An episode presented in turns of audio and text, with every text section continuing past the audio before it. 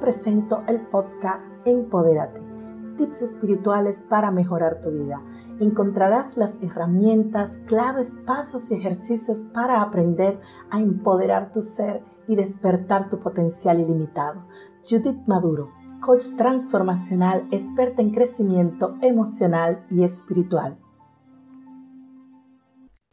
Cuando te inicias en el camino de tu crecimiento personal, autoayuda, buscando un poquito de la espiritualidad, es imposible no encontrar esta expresión de la zona de confort.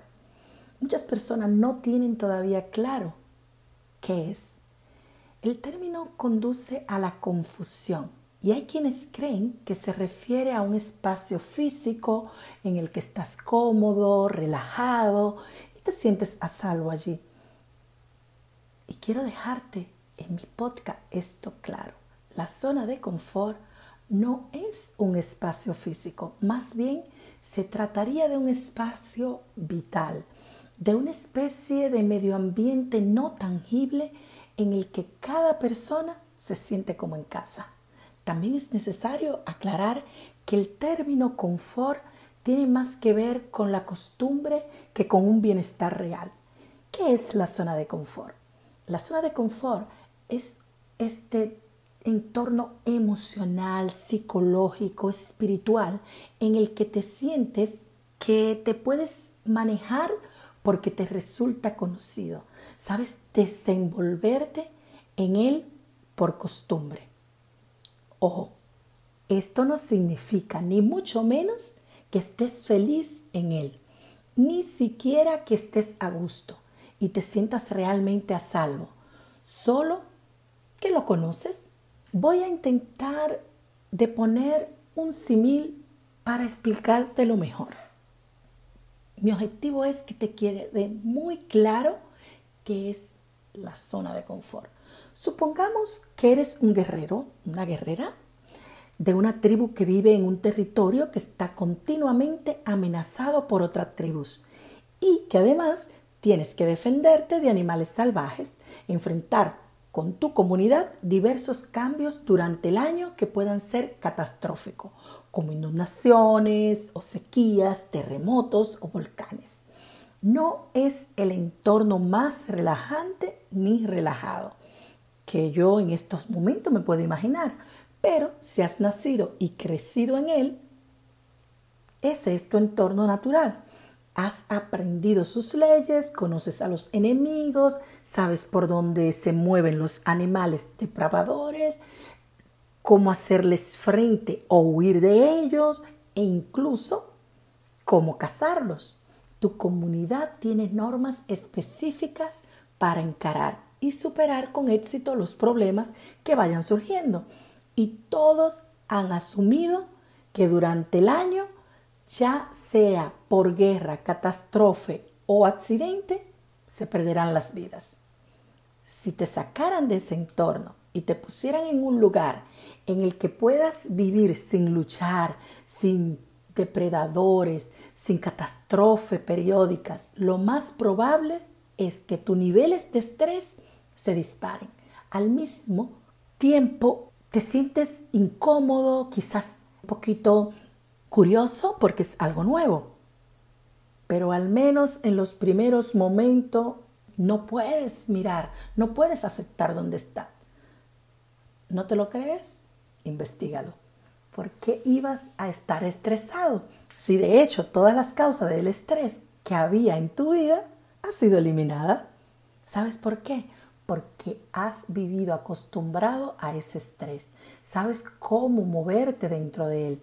Y cuando te sacan de ahí, has perdido, no conoces el entorno, las normas, las nuevas condiciones. Es más, en realidad no te crees que se pueda vivir sin enemigos, depredadores y demás. Y estás esperando un ataque del tipo que sea, lo que te estresa muchísimo porque ahora no tienes ningún control.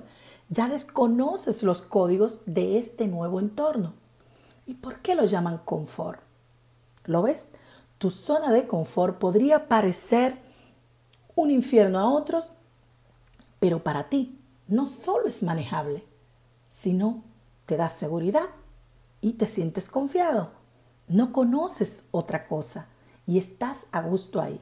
La mayoría de veces nuestras zonas de confort son poco confortables y casi siempre, pero nos sentimos seguros en ella porque la conocemos. Si tienes relaciones poco sanas, es probable que te quejes y te expreses eh, de una manera continua con, con tus amigos el deseo de dejarla, con tus familiares y conseguir otras eh, relaciones más satisfactorias, más pacíficas y que te hagan sentir mejor contigo mismo y con los demás.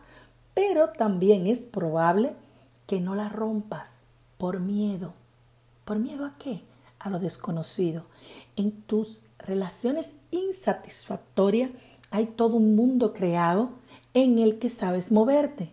Todo es siempre igual y la falta de cambio es una garantía. Una garantía de que el horror no va a desaparecer. Pero eso tristemente también te reconforta. Ya la conoces, estás cómodo ahí.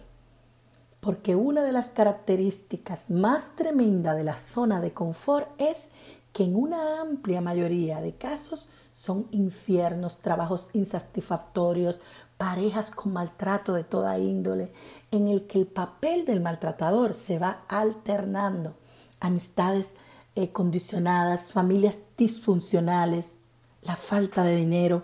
Cuando nos planteamos acabar con ellos, siempre encontramos miles de obstáculos y el resultado es que pasan los años y seguimos ahí.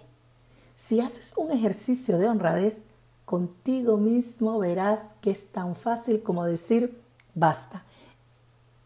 No seguimos en situaciones que nos hacen sufrir y profundamente infelices por gusto o por una oculta tendencia de masoquista. Lo hacemos por miedo, miedo al cambio, uno de los mayores estresantes para el común de los mortales es el cambio, no es necesariamente peor. La idea del cambio, la sensación de pérdida de control, nos altera profundamente. Te vas a casar con la persona a la que amas, consigues el trabajo ideal, te puedes ir a vivir donde siempre has deseado hacerlo, compras la casa de tus sueños, vas a tener hijos, todas buenas noticias que sin embargo vienen acompañadas de tensión, incertidumbre y mucho miedo. Pero para lograr lo que deseas, para vivir relajado, en paz, alegre y feliz, tienes que afrontar el miedo, tienes de una vez por todas que asumir ese miedo, lo que significa que tienes que estar dispuesto a dar los pasos necesarios para hacer los cambios precisos. El valor consiste en hacer lo que hay que hacer, incluso con el miedo, no en no tener miedo. Si esperas las condiciones perfectas para empezar a actuar, no lo harás nunca, porque no se darán nunca no se darán nunca. La verdad es que da lo mismo que se den o no. Tú no la verás porque el miedo te impedirá hacerlo. La lista de obstáculos que deberás de crecer es como todo un juego mental. Todo pasa en tu mente, no en la realidad. ¿Cómo salir de ahí? Depende solo de ti. Y es muy fácil. Tienes que decidir dónde pones tu atención. Cuando empieces a ponerla en lo que deseas en vez de esos impedimentos, mágicamente tus opciones se abrirán y se multiplicarán. Basta con cambiar el punto de enfoque. Esto ha sido todo por hoy. Te deseo un bendecido día.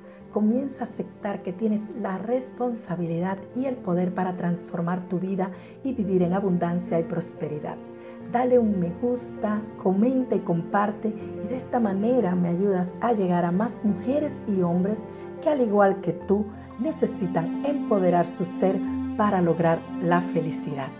Te envío un abrazo grande, grande y nos vemos en el próximo episodio.